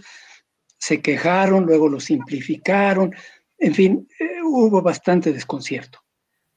Eh, pero efectivamente eh, se pedía a fin de cuentas llegar a un numerito que había que poner para cada una de las áreas del currículo y luego llegar a decidir si el alumno era promovido al grado siguiente o no. Eh, desde hace mucho tiempo en México es eh, tradicional la, la, discusión entre la política de eh, reprobar o, o, no reprobar. Esto empezó desde finales de la década de 1960 cuando la reprobación era muy alta, sobre todo en el primer grado de primaria. Y además estábamos en el momento más fuerte del crecimiento demográfico y cada año llegaba a las puertas de la escuela un número mucho mayor que el año anterior de niños. 200 mil niños más que el año anterior. Y además se reprobaba aproximadamente al 25% de los niños al final del primer grado. Entonces eso implicaba que al año siguiente, además de toda la cohorte nueva, habría otro cuarto de millón de niños reprobados que tenían que repetir grado, y eso hacía terrible la situación para las escuelas. Entonces, la Secretaría de Educación y el sindicato, que es como ustedes saben, acá pesa mucho, negociaron y llegaron a la conclusión de que no se podía reprobar más del 10% de los niños. Y milagrosamente la reprobación bajó a poquito menos del 10%. Y era obvio. O sea, los grupos tenían en aquel entonces 45 niños o 50 niños o a veces más. Entonces, pues en un grupo de 45 niños, reprobar 5 ya se pasaba de 10%.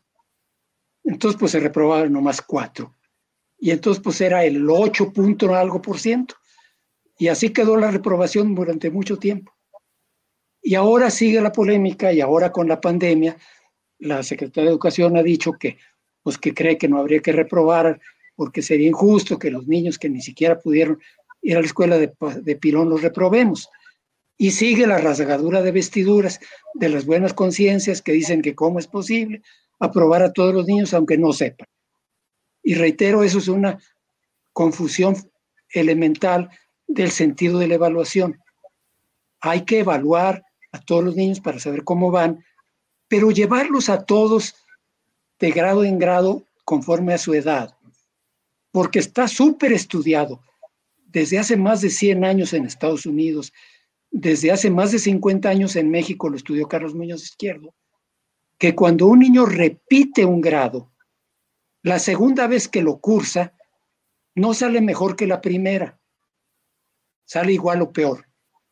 O sea que hacerlo repetir de grado no sirve para que mejore, como teóricamente se pretende, sino que lo mete en un callejón de fracaso que culmina en la deserción. En el INE teníamos bien estudiado esto. Los niños que empiezan secundaria a la edad normativa de 12 años normalmente siguen adelante sin eh, problema, aunque sean pobres. Pero los niños que empiezan secundaria básica tarde, a los 13, 14 o más años de edad, porque ya repitieron uno o más grados, muchos desertan. Y efectivamente la mayoría son pobres. Porque esos niños que ya repitieron grado y que son más grandes, en su salón son un problema. Sus compañeros se burlan de ellos porque son los burros. Y como son más grandes, abusan de los más chicos y se desquitan pegándoles. Los maestros no los aguantan. Los papás los castigan y están convencidos de que sus hijos no sirven para los libros. Y los niños no quieren estar en la escuela. En primaria iban porque no tenían remedio. En cuanto pueden actuar por sí mismos, se nos van. ¿Y a dónde se nos van? Ya sabemos a dónde se nos van. Y no queremos que se vayan allí, porque lo que van a aprender muy bien es cómo ganar dinero fácil en el narcotráfico o en la delincuencia organizada.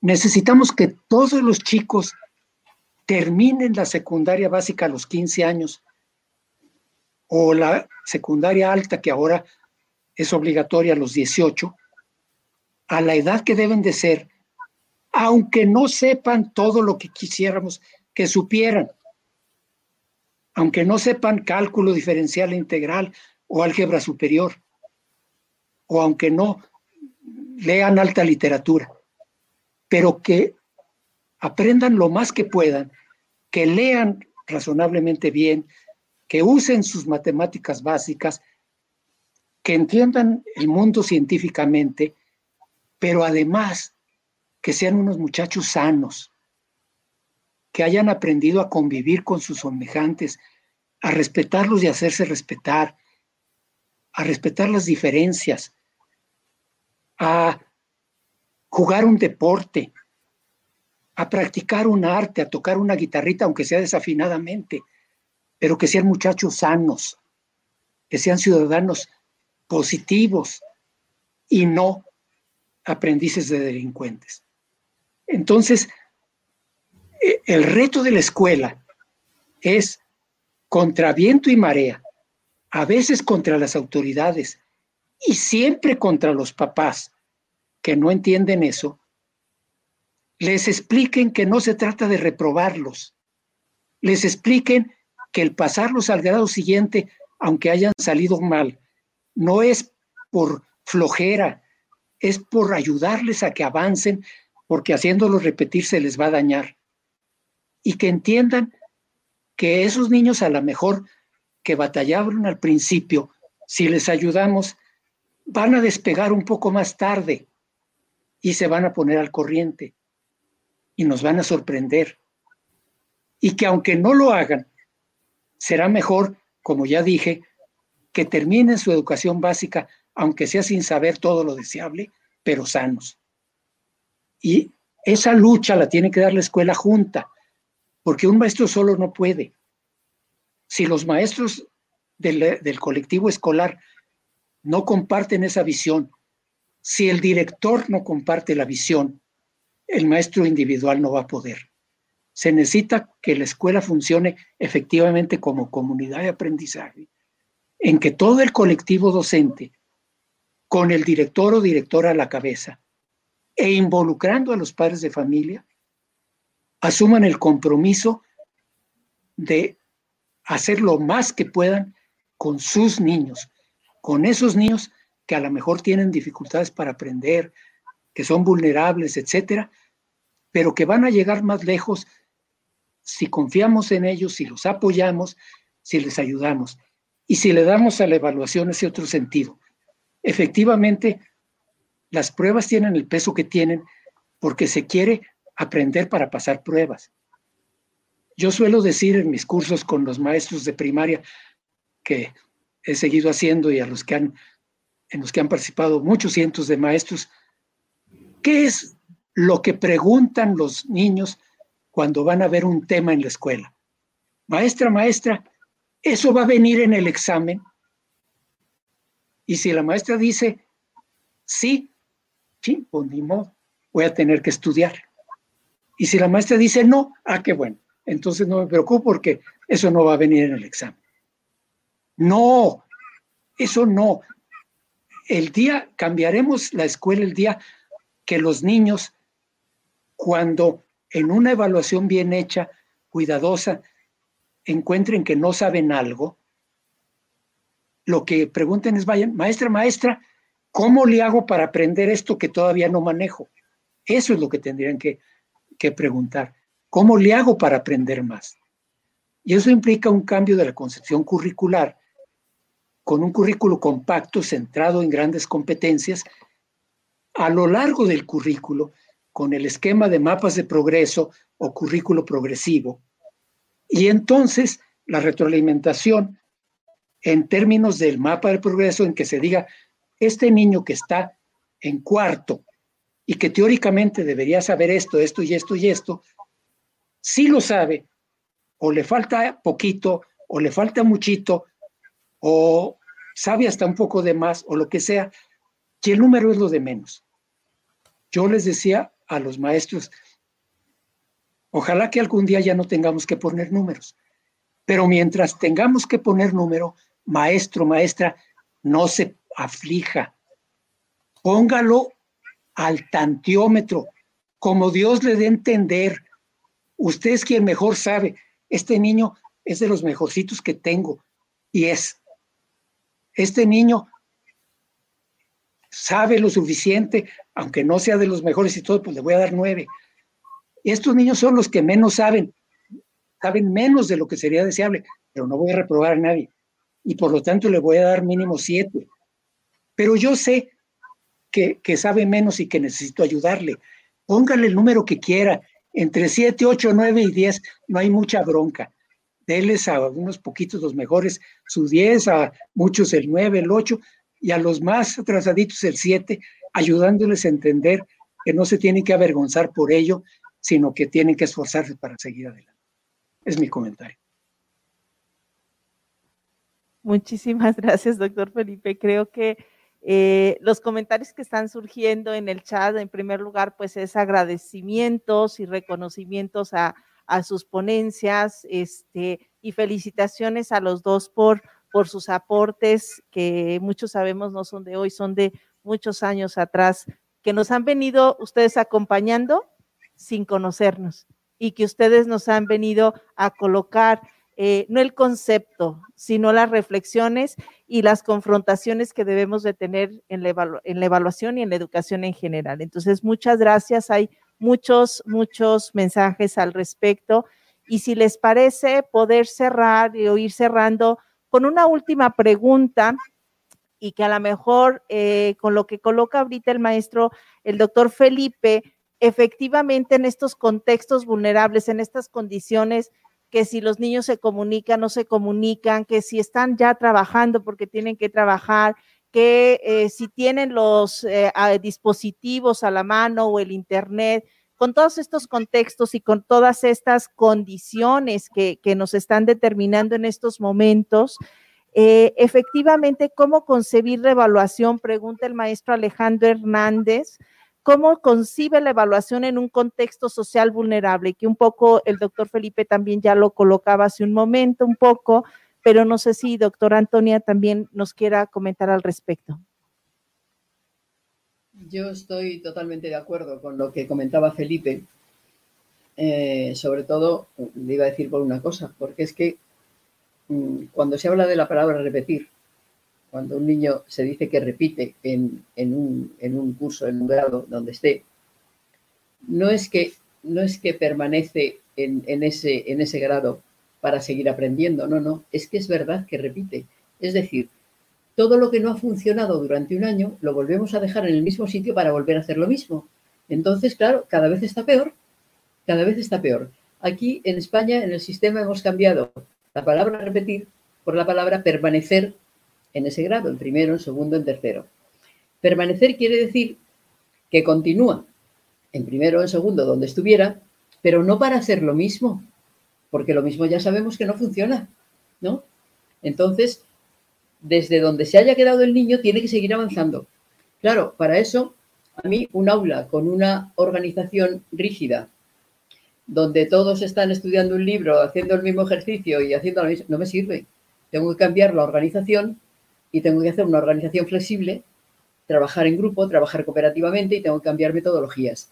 y hacer un trabajo por proyectos, aprendizaje basado en retos, todo lo que queramos. Ahora tenemos a nuestra disposición todo tipo de metodologías.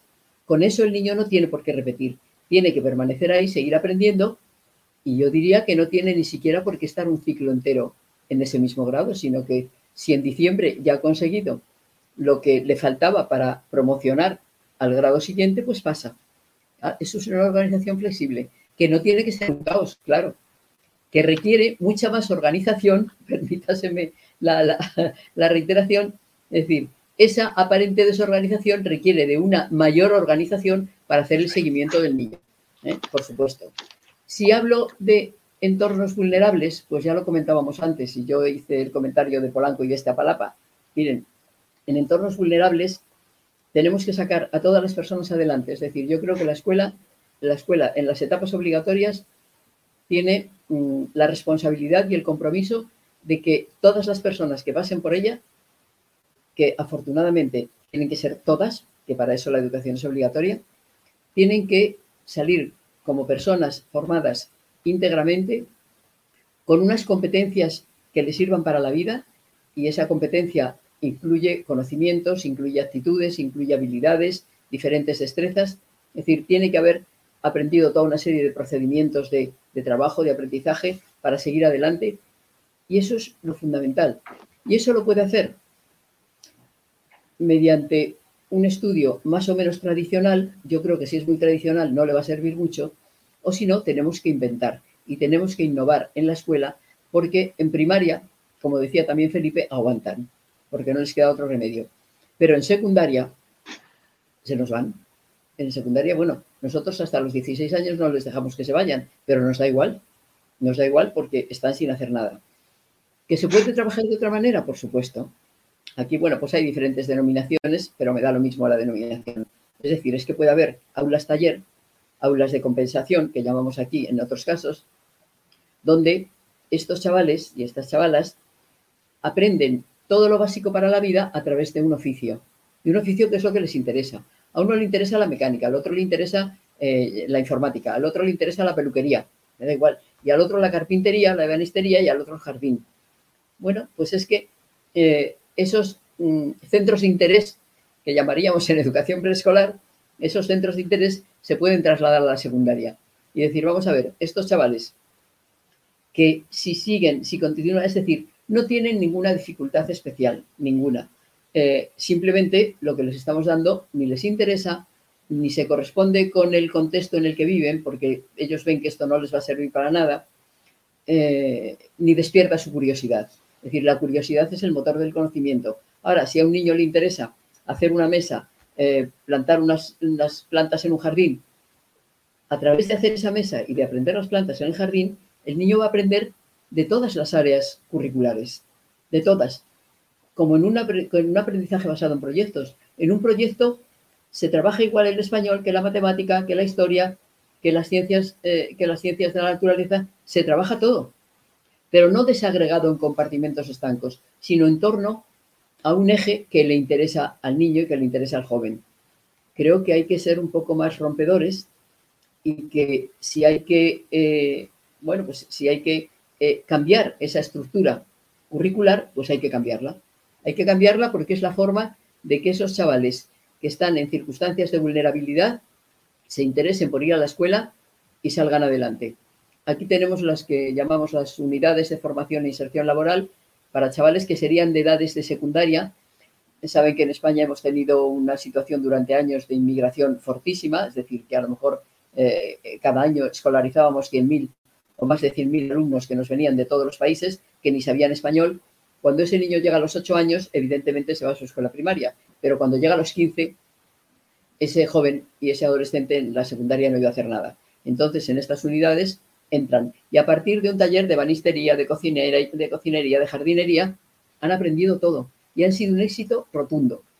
¿Que no sacan ese título de graduado en secundaria? Me da igual, me da lo mismo. Yo creo que habría que dárselo, como dice Felipe, oye, si la educación es obligatoria, ya que les obligas a estar ahí, por lo menos que lo disfruten, que no lo padezcan y además que si es obligatorio que salgan con una certificación diciéndoles para qué valen. Yo les diría que esas unidades han sido eh, fabulosas, han funcionado de maravilla con un índice de incorporación laboral casi al 100%, es decir, salen todos con trabajo porque salen muy bien preparados y los empresarios encantados de eh, estos chavales y de la formación que llevan. Se celebraron los 10 años de una de las UFILES y allí estaban todos los empresarios, dueños de hoteles, de todo, celebrando eh, justamente todo el, todo, el, todo el alumnado que había salido allí, todos los estudiantes, porque funcionan de maravilla. Hay veces que hay que romper más ese currículum para atender a todos y para que no se vayan los chavales a donde no se tienen que ir, como bien decía Felipe.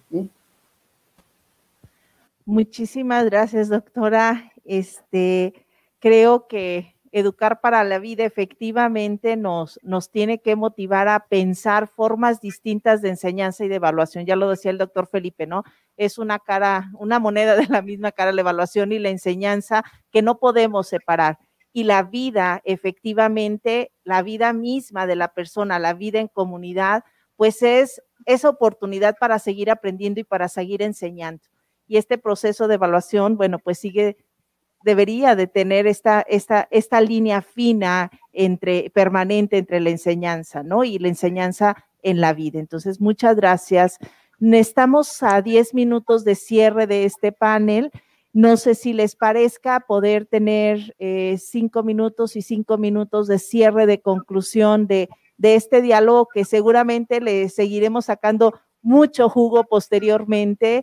Sí reconocer de manera personal lo, comentamos, este, ver en el chat una participación permanente de muchos maestros y que seguramente muchos otros se sumarán posteriormente, en donde están coincidiendo. Para nosotros es muy esperanzador reconocer que hay maestros que coinciden, que discuten, que reflexionan en torno a la importancia de la evaluación y de verdad de formar para la vida. Entonces, si les parece, eh, cinco minutos para cada uno de conclusión y poder ir acercándonos desafortunadamente al cierre de este espacio. Adelante, doctor Felipe, por favor. Gracias. Bueno, pues por una parte me referiría eh, todavía a, esta última pregunta que comentó eh, María Antonia en relación con los alumnos de situaciones más vulnerables porque esto me lleva a, esta consideración. En nuestro sistema educativo, eh, los niños de contextos más vulnerables en muchas ocasiones están en eh, escuelas de organización multigrado, eh, o sea, escuelas en las que no hay un maestro para cada uno de los grupos de primero, segundo, tercero, cuarto, quinto y sexto de primaria, sino en escuelas unidocentes, con un solo maestro para los seis grados, bidocentes, un maestro para primero, segundo, tercero y otro para cuarto, quinto y sexto, o tridocentes, uno para primero, segundo, otro para tercero, cuarto y otro para quinto y sexto.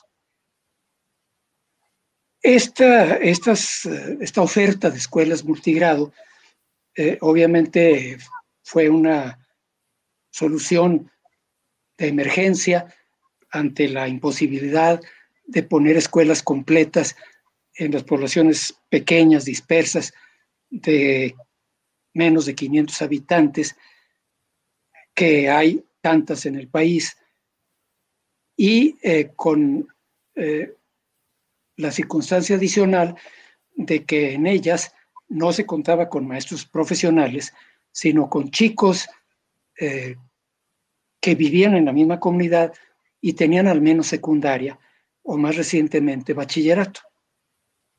Eh, pese a todos esos inconvenientes, los resultados de las escuelas multigrado en muchos casos fueron muy satisfactorios e incluso sorprendentes, eh, lo cual lleva a reflexionar en varias cosas. Por un lado, eh, el organismo responsable de las escuelas multigrado, el CONAFE, desarrolló un modelo pedagógico apropiado para ese contexto y materiales especiales para ello, de manera que los docentes, aunque no eran profesionales, sí tenían un apoyo importante. Por otro lado, la ventaja de que los docentes vivieran en la comunidad a diferencia del maestro profesional que vivía en la población grande más cercana y se tenía que trasladar muchas veces eh, estando en la comunidad solo martes, miércoles y jueves porque usaba el lunes y el viernes para trasladarse, pues obviamente también era una ventaja que estuviera el maestro allí todos los días. Pero además hay otro elemento muy importante.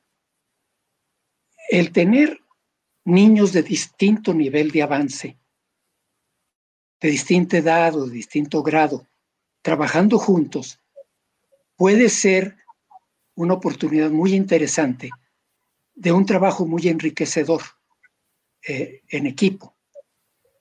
Porque si están trabajando juntos niños que van más adelantados y niños que van más atrasados, esto los puede beneficiar a los dos.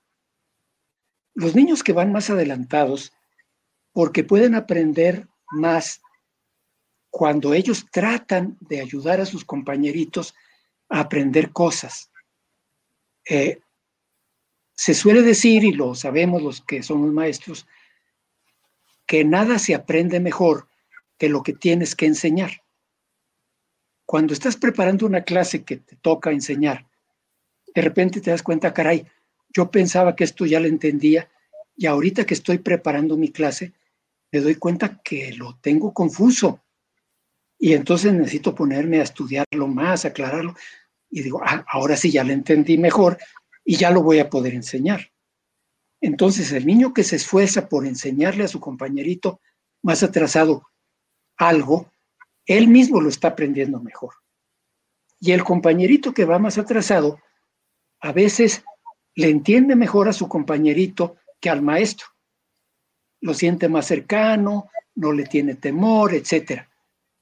Y por otro lado, se desarrolla la solidaridad. Porque en la escuela, desgraciadamente, la escuela tradicional, yo suelo decir que el primer mandamiento de la escuela es no copiarás, que quiere decir no pedirás ayuda ni brindarás ayuda al que te pide. O sea, cada quien para su santo. O sea, egoísmo. No aprendemos a ser solidarios. Tú no sabes, yo sí sé, pues yo te ayudo. ¿Cuál es el problema? Eh, entonces, eh, las escuelas multigrado mexicanas encierran muchas lecciones para todas las escuelas, para las escuelas de organización completa, para las que están en contextos más favorables. Y por otro lado, mi última reflexión sería que lo que nos presentó al principio Antonia, esa imagen del grupo, de la mitad de un grupo en un salón, con distancia, con la mascarilla, etcétera, pues obviamente a los mexicanos nos da envidia porque vemos unas circunstancias muy favorables que no solemos tener y nos hacen pensar en que, pues obviamente nosotros tenemos a veces un contexto más difícil, un reto mayor, pero que tenemos también que eh, aprender de la experiencia de sistemas que tienen un contexto un poco mejor, para ir adelante estas experiencias de estos centros de inserción laboral que nos comenta Antonia, etcétera. Son muchas experiencias importantes. Y yo diría otra que no dijo ella, pero yo sí me atrevo a decir. Yo creo que en general los maestros y las maestras en España suelen tener un nivel profesional mejor que el que suelen tener nuestros maestros.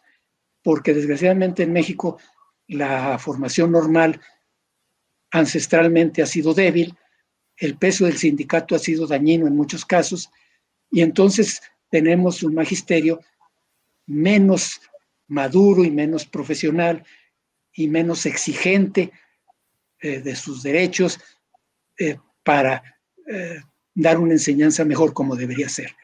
Creo que también el ejemplo de algún sistema como el español y en particular de algunas de las comunidades autónomas de España puede ser muy eh, inspirador para los mexicanos. Aquí dejo mi último comentario.